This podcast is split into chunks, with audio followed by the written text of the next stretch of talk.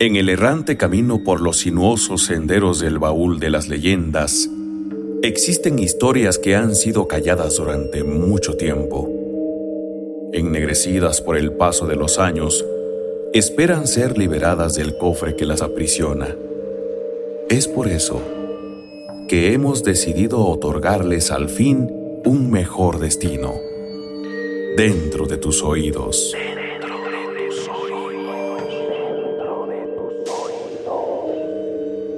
Lo que a continuación escucharás son historias, narraciones y relatos que han permanecido durante muchos años dentro de este arcón de cuatro paredes de madera. Hoy desempolvaremos las grabaciones originales de viva voz de quien las narró e incluso de quien las vivió. Estas son las memorias del baúl.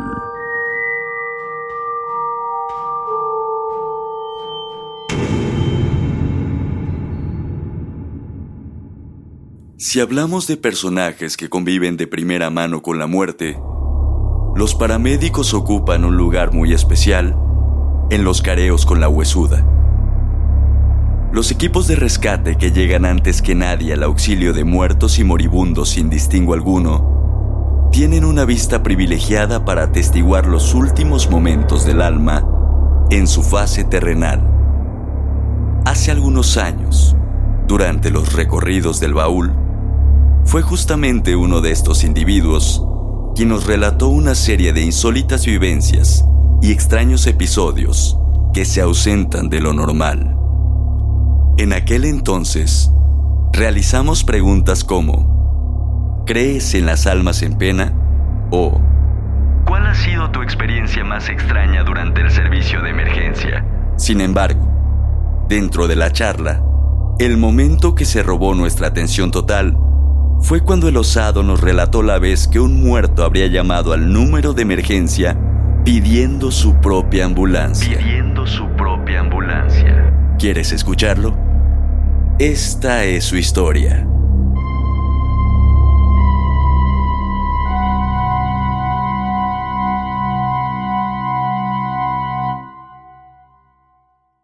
Sí, claro que sí. Mira, eh, yo tengo un aproximado de 15 años en el este rango de paramédico, siempre tratando de ayudar a las personas, pero también en este sentido hay ocasiones en las que nos toca vivir diferentes cuestiones tal vez este paranormales, no podríamos decirlo así, donde nos toca ver que se nos aparece alguna persona, donde hay ocasiones en las que la persona a la que nosotros fuimos a auxiliar, que es la que termina haciendo la llamada a veces de auxilio, entonces en lugares donde nosotros hemos ido, de repente se escuchan gritos, lamentos, entonces sí son muchas las cosas que de repente nosotros podemos llegar a, vivir en este tipo de, ámbitos. En una ocasión, sí, ya tiene mucho tiempo en, la ciudad de Oaxaca, donde supuestamente la persona que llegó a tener el accidente fue la misma que hizo la llamada de auxilio, tal vez segundos antes de, de fallecer. Nosotros cuando llegamos la persona ya estaba fallecida con el teléfono al, lado, en la mano, donde supuestamente estaba tratando de hablar con alguien. Entonces, nosotros nos percatamos, buscamos, checamos con la central de emergencias y esa era la llamada que, que había accionado el, el, auxilio. Nada más que esta persona, nosotros a la valoración determinamos que había tenido una muerte prácticamente instantánea por el hecho de cómo había sucedido el accidente. Para nosotros era realmente imposible que esta persona pudiera haber realizado esta llamada de auxilio cuando pues prácticamente lo que ella tenía o la persona tenía era imposible de poder haberla realizado. En esta ocasión sí, sí llegué a tener mucho miedo porque incluso el, escalofrío al momento de que digas entonces cómo fue que sucedió se revisa el teléfono y precisamente esta persona había realizado la llamada Entonces tú te quedas, ¿en qué momento pudo haberla realizado? ¿O cómo es que pudo haber pasado esto? Porque no, no tenía una explicación lógica a lo que nosotros habíamos visto en el momento. ¿Tú crees en las almas en pena?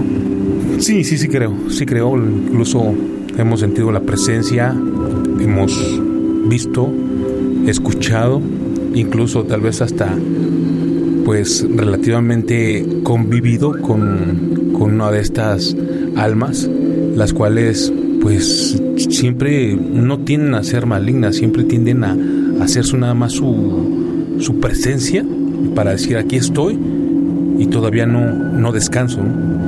Tenemos una, una experiencia en una base de Cruz Roja,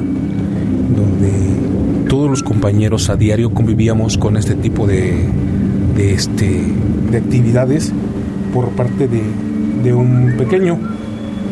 Nosotros incluso en, el, en la base le pusimos nombre, le pusimos el nombre de Kevin. Kevin fue un niño que, que, falleció en una de las ambulancias, donde lamentablemente él ya no pudo este, seguir luchando contra la muerte. Falleció por una enfermedad, no fue por algo este, imprevisto, ya fue lamentablemente fue una enfermedad que se le fue desarrollando al niño y desafortunadamente se murió y en el traslado del paciente en un estado crítico pues falleció. Después de, esto empezaron a hacerse apariciones, empezaron a moverse cosas. Nosotros en la base, es una base de Cruz Roja. Entonces, nosotros a diario convivíamos con ellos. Estábamos, nosotros teníamos unos juguetes, lo que es en la parte de la base, unas ambulancias pequeñitas de, este, de escala para adorno. Entonces, estas ambulancias, así como nosotros las teníamos, de repente se empezaban a mover. Nosotros sentíamos a veces que la presencia del pequeño estaba ahí porque sin más, sin aire, sin nada, la cabina cerrada, sin viento, absolutamente quieto todo en, de buenas primeras en los juguetes o los las ambulancias empezaban a moverse. ¿Sentían miedo? No. Nunca, nunca llegamos a sentir miedo, incluso escuchamos muchas veces sus pasos, sus, de que corría, se subía las escaleras, iba a los dormitorios, escuchaba que pisaba arriba, como si él estuviera jugando. ¿Ustedes atribuían eh, que era el eh, pequeñito recientemente fallecido? Sí, de hecho pensamos que, que era él y de hecho, todos los compañeros que estábamos ahí, nunca nadie llegó a sentir miedo. De hecho, incluso de las dos guardias que nosotros montábamos en Cruz Roja, todos nada más decían, no, ¿sabes qué? Pues, es el niño, otra vez volvió a venir y está jugando. O ya, no, no se nos hacía algo que fuera fuera de lo normal. Simplemente nosotros lo adaptamos, lo adaptamos a nosotros. Pusimos más juguetes todavía para que el niño jugara. Y así, sin más, el niño llegaba y jugaba los carritos. hay accidentes muy lamentables, hay accidentes trágicos, eh, de verdad. ¿Te ha sucedido esto de lo cual eh, también se habla mucho que el eh, difunto muchas veces se pone en un estado rígido, sobre todo después de un accidente?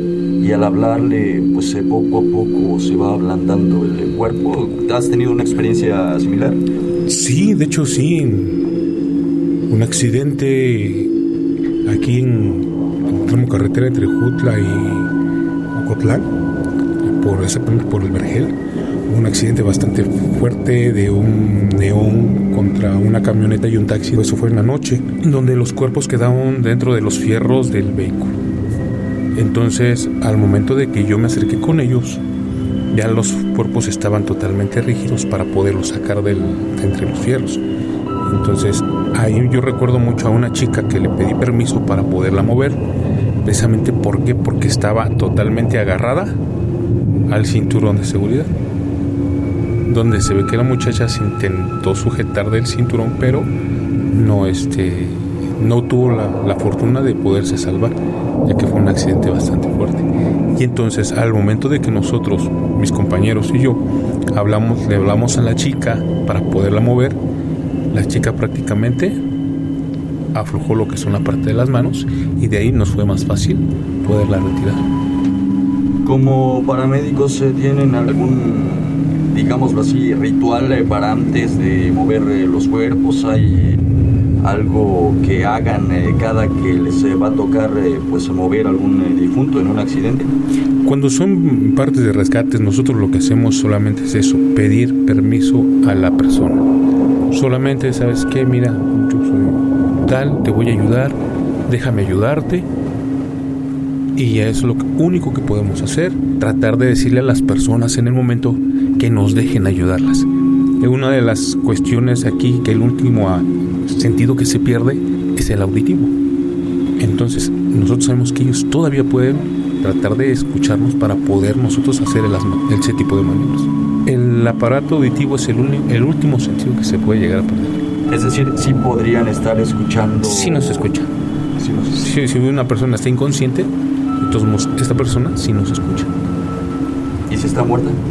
Pues no sabría decirte, pero hay la reacción en cual muchas de los de las personas que ya este, perdieron la vida al momento de que tú les hablas y tú les platicas, ellos tienden a poder aflojar lo que es la parte del cuerpo. Entonces, yo creo imaginar que sí, sí nos siguen escuchando todavía. Pues eh, muchas gracias eh, de verdad por acompañarnos y bueno, bienvenido al Bowl de las Leyendas. Muchas gracias amigo Tomás y muchas gracias a todos por escuchar esto.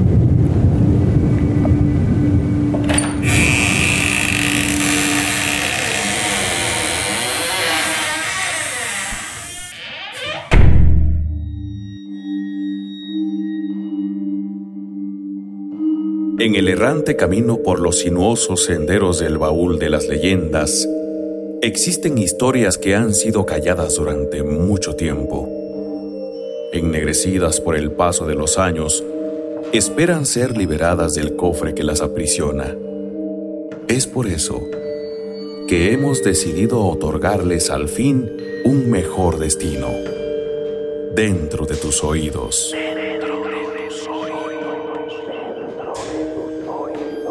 No te pierdas nuestro próximo episodio. Nuestro próximo episodio. Las memorias del baúl. Las memorias del baúl.